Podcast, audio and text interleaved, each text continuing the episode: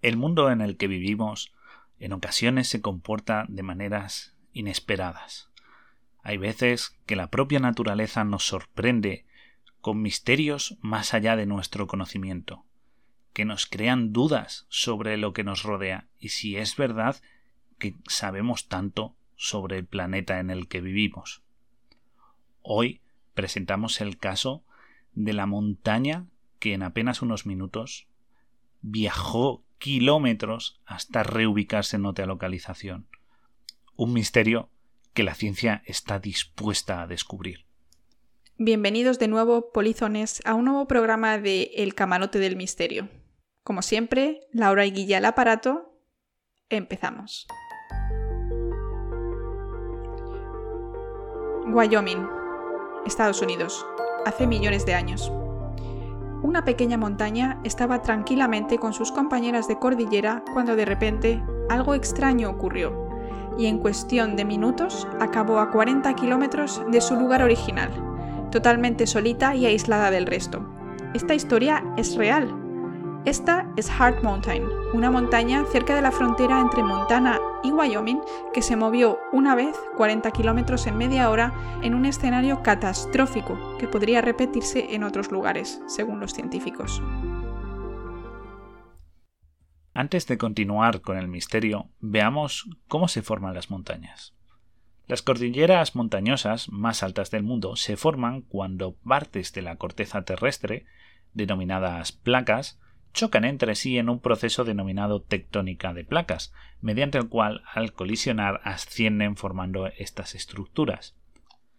También pueden formarse debido a erupciones volcánicas que dan lugar a las montañas. Estas montañas volcánicas lo que ocurre es que cuando emerge el magma de debajo de la Tierra se va acumulando formando un montículo y ese montículo pues da lugar a estas formaciones. Pero volvamos al misterio. Hemos dicho que Hard Mountain se desplazó 40 kilómetros desde su punto en el que se considera de origen. Pero Laura, una estructura como es una montaña solitaria, aunque no es muy común, sí que es factible. ¿Cómo es posible que haya científicos o haya investigadores que digan que no estuviera ahí originalmente, que se desplazara y además no un poquito, toda esa distancia que nos que hemos indicado. ¿Cómo es posible que lleguen a esa idea? Pues Guille, muy fácil, por la composición y la edad de las rocas tanto del pico de la montaña como del suelo donde se asienta. Hace unos 350 millones de años, la zona de la cordillera, la que estaba cerca de nuestra Hard Mountain, originalmente estaba debajo del agua y unas rocas sedimentarias se posaron encima de una base de granito, ¿vale? Estas rocas eran rocas carbonatadas, que se suelen llamar carbonatos, que son un tipo de rocas sedimentarias compuestas principalmente por minerales de carbonato cálcico. En este caso eran calizas y dolomías. Bueno, Encima de estas capas, esta cordillera, tienen resto de rocas volcánicas, ¿vale? Esto será bastante relevante en la resolución de nuestro misterio. Después, esto estaba plano, ¿no? Bajo el agua, con estas tres capas que he contado. Hace entre 75 y 50 millones de años se produjo una etapa de formación montañosa que dio lugar a esta cordillera, y todo el suelo alrededor de esta cordillera está formado por esta composición de rocas que acabo de contar, granito, carbonatos y roca volcánica. Sin embargo, Guille, el suelo alrededor de nuestra solitaria montaña Hard Mountain tiene solo 55 millones de años y no 350 como el suelo de la cordillera. De hecho, eh, para nuestros polizones, si buscáis en Google, veréis que hay un cambio muy brusco de los materiales de la montaña respecto al suelo como si hubiera estado allí, como si hubiera llegado allí, pues patinando, ¿no? Y se quedó parada de golpe. Entonces, eh, en términos de datos que han conseguido los científicos, si comparamos ambas rocas, vemos que la roca de la cima de Hart Mountain es por lo menos 250 millones de años más antigua que su base. Y además la composición de la montaña es ligeramente diferente, como he dicho, pues no es volcánica, etcétera, etcétera. Estos datos que nos has ofrecido sugieren que la parte superior y la inferior no siempre han estado juntas, confirmando la hipótesis de la presunta migración a su hogar actual de la montaña. Pero no solo ha ocurrido eso, también han sabido que la montaña se movió. Nadie había explicado cómo había sucedido esto ni cuánto tiempo tomó. Dados los últimos estudios, se sabe además que este movimiento ocurrió de una manera súbita. Luego os explicaremos cómo han llegado a estas conclusiones, pero la pregunta es ¿cómo es posible que un trozo de tierra tan grande, tan magnífico, haya viajado 40 kilómetros en menos de media hora, según los cálculos estimados? Porque según estos cálculos, se ha llegado a la conclusión que incluso en algún momento pudo viajar incluso a 160 kilómetros por hora. Imaginaos, un coche en autovía a alta velocidad son 120, es decir, más rápido que un coche en autovía. Es una velocidad increíble para un elemento tan gigantesco de, del entorno. Y claro, esto nos crea pues alguna extraña teoría conspiranoica, ¿no? Pues Porque los procesos eh, de tierra, sabemos, los procesos de, en geología son muy, muy, muy lentos. Y muchas veces estos desplazamientos ocurren uno o dos centímetros o como mucho un metro por año. Ni siquiera llegan a los kilómetros. Y aquí estamos hablando de muchísimos kilómetros en apenas unos minutos. Bueno, pues la explicación a todo esto, queridos polizones, no es nada extraño. Lo que se ha descubierto es que lo que en verdad ocurrió fue un deslizamiento de tierra. Sí, un deslizamiento de tierras como otros tantos que ocurren, solo que en este caso es el más grande conocido en toda la historia de la Tierra. Ocurrió hace unos 50 millones de años y lo que sucedió fue que una capa de roca de 1300 kilómetros cuadrados, bastante grande, eh, se desprendió de la cordillera y se deslizó decenas de kilómetros. Esta lámina constaba de rocas carbonatadas y rocas volcánicas superpuestas, y tenía originalmente de 4 a 5 kilómetros de espesor. Sí que es verdad que la pendiente, según se ha observado, era de menos de 2 grados, pero aún así eso no detuvo el frente de deslizamiento que viajó los, que hemos, los 40 kilómetros que hemos mencionado. Este es de lejos el mayor deslizamiento de roca del que se tiene eh, registro. Pero sí que es cierto que hay algunos datos que sugieren que han ocurrido varios similares a nivel submarino, pero a nivel de superficie de la corteza terrestre todavía no hay ninguno similar ni nada que se le parezca, convirtiendo el misterio de Hearth Mountain en un fenómeno excepcional de la naturaleza. Hmm. Bueno, entonces tenemos que Hard Mountain se desliza, se desliza, ¿no? Durante 40 kilómetros y que cosas similares ocurren en el fondo del mar. Pero entonces, ¿cómo es posible, Guille, que ocurra esto en la superficie? Pues es posible que haya alienígenas que muevan montañas o que hagan fracking extraterrestre para obtener nuestros recursos y luego invadirnos. Pues la verdad es que tiene bastante sentido esa explicación. Se han propuesto muchos modelos, además, para explicar qué pudo provocar esta enorme losa de, rocas deslizándose, ¿no? Y qué le permitió deslizarse en una pendiente específicamente tan baja, ¿no? Porque se rompía y se iba extendiendo a medida que avanzaba, formando pues esta, esta montaña. La mayoría de los geólogos que han trabajado en este área sí que están de acuerdo en que el vulcanismo de Absaroka, que es eh, esta, cordillera ¿no? que había por allí, jugó un papel muy muy importante en este deslizamiento y muchos sugieren que tuvo que haber una gran explosión volcánica o, de vapor que inició este movimiento, porque algo tiene que iniciar el movimiento, esto es algo común, hay deslizamientos de tierra, pero luego además tiene que moverse a una velocidad extrema. Entonces son pues dos cuestiones distintas. Algunos geólogos han sugerido que el agua caliente a presión, eh, normalmente lo suelen llamar fluidos hidrotermales, derivada de un volcán que se encontraba al norte de esta cordillera, lubricaba o sea, lubricó eficazmente esta superficie para el deslizamiento. O sea, sería como ese conjunto de, ideas. Es decir, un volcán produce una explosión que inicia el movimiento y luego eh, otro volcán o el mismo volcán pues lubrica con agua caliente a presión el camino, ¿no? Les, pone un camino para que la, la montaña se mueva. Otra posibilidad es que una vez que el deslizamiento ya estaba en movimiento, la fricción del mismo calentó la piedra caliza a lo largo de la superficie de deslizamiento, creando pseudotaquilita, que luego se descompuso en óxido de calcio y gas dióxido de carbono. Entonces, este gas, la idea que se tiene, el concepto que se ha creado es que este gas soportó el deslizamiento de una manera muy similar a la que el aire soporta un aerodeslizador, lo que permite que este movimiento se realizara muy fácilmente a pesar de esta mínima pendiente que hemos mencionado. Es decir, se crearía un pequeño colchón de gas que ayudaría a que la... no hubiera esa fricción.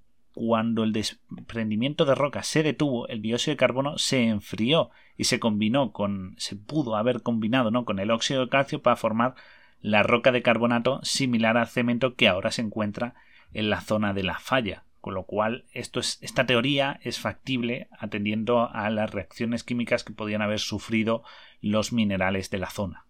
Hmm. Lo único que, claro, una montaña entera aerodeslizándose suena eh, a locura, ¿no? Pero bastante interesante. Pero Guille, la teoría, la, la no teoría, la hipótesis más aceptada, la explicación más aceptada proviene de las profundidades subterráneas. Se supone que había lava, ¿no? Porque esto era una zona volcánica, y esta lava burbujeó, subió hasta la superficie y envió esta montaña, pues fue la manera de empezar este, rápido movimiento, ¿no? Eh, vamos a explicar este tema porque como es el más aceptado, pues tiene muchos más detalles que contar. Una pista de que estos, este volcán y esta lava que subió hacia arriba fue la causante de este movimiento es la gran cantidad de grietas verticales, llamados diques, en esta roca, ¿no? Eh, esta roca, por la razón que sea, tiene un montón de grietas verticales que no es demasiado común comparada con otras que había en la zona, ¿no? Estas grietas, teóricamente, se llenaron de lava y la lava se fue canalizando hacia arriba por la montaña, ¿no? Y a través de una zona de piedra caliza se encontró mm, con una zona que estaba saturada de agua. Estas dos ideas la de la lava llenando las grietas y llegando a una zona saturada de agua, fue lo que utilizaron el geólogo Mark Anders y el geofísico Einat Anaronov, que idearon con ellas un modelo informático para describir lo que sucedió pues, hace 48-50 millones de años. Publicaron estos hallazgos en la revista Geology y gracias a este modelo informático es como averiguaron que este movimiento de tierra ocurrió pues eso, en menos de media hora. En resumen, este modelo informático nos llevó a la siguiente teoría. Según el modelo, nos dice que las montañas hubieran sido el resultado de una serie de erupciones volcánicas, formando esas montañas la cordillera de Apsaroka. ¿De acuerdo? Lo que ocurriría es que las grietas verticales siguieron emitiendo lava hacia la superficie y al subir calentaron el agua que se encontraba atrapado en la roca caliza. Este agua se calentó muchísimo, era como una verdadera olla a presión, que junto con el impulso de la lava la calentaría tanto y generaría tal presión que partiría la propia montaña. ¿Y cómo sucedió esto? Bueno, pues porque en la base de la montaña había pizarra. La pizarra es un material muy impermeable, lo cual explica cómo ese agua no pudo al, evaporarse, al empezar a hervir y evaporar, eh, filtrarse, digamos, a otras capas de la Tierra, porque estaba en la pizarra haciendo de eso, de barrera física que le impedía. Y por otra parte, hay que decir otra cosa, la pizarra es un material bastante quebradizo, con lo cual esa fuerza, esa enorme presión lo que hizo fue literalmente partir la pizarra que era la base de esta montaña. Y claro, como no podía ir hacia arriba, la montaña no podía salir volando, lo que ocurrió fue que comenzó a deslizarse, llevándola hasta su destino. Pero claro, al pasar 48 millones de años desde que ocurrió el fenómeno, todo ese rastro, porque claro, obviamente dejaría un surco, por decirlo así, un, un rastro del deslizamiento, se se perdió porque la propia erosión y el paso del tiempo borraría esas huellas, lo cual nos dejaría simplemente una montaña en medio de la nada, lo cual era tremendamente sospechoso. Todas estas eh, datos y casualidades, que la verdad es que es bastante puntual que ocurra esto, pero todos estos datos y estas coincidencias y estas resultados obtenidos nos dan y nos confirman que esta teoría seguramente es la más plausible, con lo cual es un fenómeno único, por decirlo a día de hoy, que haya ocurrido en superficie. Pero sí que es verdad que no descartamos que vuelva a pasar. Pues sí, puede volver a pasar. Sí que es verdad que no está demostrada, solo es un modelo teórico, ¿no? Como ha dicho Guille, es una teoría, tiene bastante aceptación entre los geólogos, pero no se sabe si fue 100% así, es simplemente un modelo. Pero Guille, es que sí es verdad, puede volver a pasar de nuevo. Y he estado leyendo que hay un punto bastante caliente en nuestra geografía que tiene pinta de que algo así pudiera suceder. ¿Te puedes imaginar por dónde, por dónde van los tiros? Pues hombre, si hablamos de volcanes. y tal, lo más probable seguramente sean las Islas Canarias. Así es. Eh, podrían viajar, viajar como viajó nuestra Hard Mountain eh, muchos kilómetros y, y esto obviamente es problemático para las propias Islas Canarias y los habitantes de ellas, pero lo peor de todo es que hay un riesgo muy elevado de tsunami, hablando de, cantidades de tierra tan grandes moviéndose. Entonces, bueno, mm, da un poquito de miedo, pero sí que es verdad, Guille, que estadísticamente, con lo corta que es la vida de un humano en relación a los números geológicamente hablando, ¿no? De la Tierra, pues la probabilidad de que ocurra mientras tú y yo estamos vivos seguramente sea muy, muy pequeña, ¿no? Sí, eso esperemos porque sería un poco complicado para los pobres habitantes de Canarias que sufrieran este fenómeno. Y bueno, también hay que mencionar de que el fenómeno este de Hard Mountain es un fenómeno tremendamente puntual en el cual digamos que se alinearon cósmicamente muchos factores extraños, curiosos y de materiales que estaban distribuidos de una manera concreta en el lugar concreto, en el momento concreto y todo se puso de cara a que ocurriera este fenómeno, con lo cual no es imposible que se repita, pero lo que sí es imposible que se repita es que se den todas las características a la vez y que suceda todo en el mismo momento para que se repita ese fenómeno, porque sin hablar más y sin ir más lejos, por ejemplo, tú bien has dicho que aunque hay un riesgo de tsunami, hay que distinguir de que Hard Mountain está en medio de un terreno en medio de, de Wyoming en medio de tierra, mientras que las islas están rodeadas de mar. Eso es otro condicionante a la hora de desplazarse. Entonces, todos esos factores cambian y hacen que la estadística de probabilidad del suceso cambie también bastante. Pues sí. Hasta aquí, Guille, este camarote del misterio. La verdad es que el misterio ha sido casi casi resuelto, pero no ha sido comprobado. ¿Cómo te ha dejado? Como siempre, la Tierra, nuestro planeta, que tenemos a la vista, que damos por hecho que sabemos cómo funciona, sigue teniendo cosas que nos sorprenden una y otra y otra vez, demostrando que aunque llevamos millones de años sobre ella y apenas unos miles estudiándola, todavía nos queda mucho por aprender y que la verdad es que a veces lo que escuchamos en relatos de ciencia ficción o de fantasía pueden ocurrir y todo gracias a la ciencia actuando de manera loca y un poco con una estadística sorprendentemente puntual y, no y precisa, pero pueden ocurrir fenómenos como que una montaña literalmente vaya a una velocidad de vértigo y se vaya a 40 kilómetros de su lugar de origen. una locura, una auténtica, locura. Eso es. Lo que no hay duda, eh, queridos polizones, es que la montaña viajó no se sabe realmente si fue a tal velocidad o si fue exactamente ese modelo, pero sí es verdad que la montaña está en un sitio que no debería estar. Así que bueno, con estas reflexiones eh, nos quedamos. Hay que seguir estudiando nuestro planeta porque entraña unos misterios y, y unas respuestas muy muy interesantes. Esperamos que hayáis disfrutado de este programa y nos vemos en el próximo. Guille, recuérdanos quiénes somos. Somos el camarote del misterio a bordo del Beagle buscando más sucesos extraños en este nuestro querido planeta o quizás en el espacio. Nos vemos en el próximo programa. Un saludo y gracias por estar ahí. Seguidnos en redes sociales y nos vemos. Adiós. Hasta la próxima.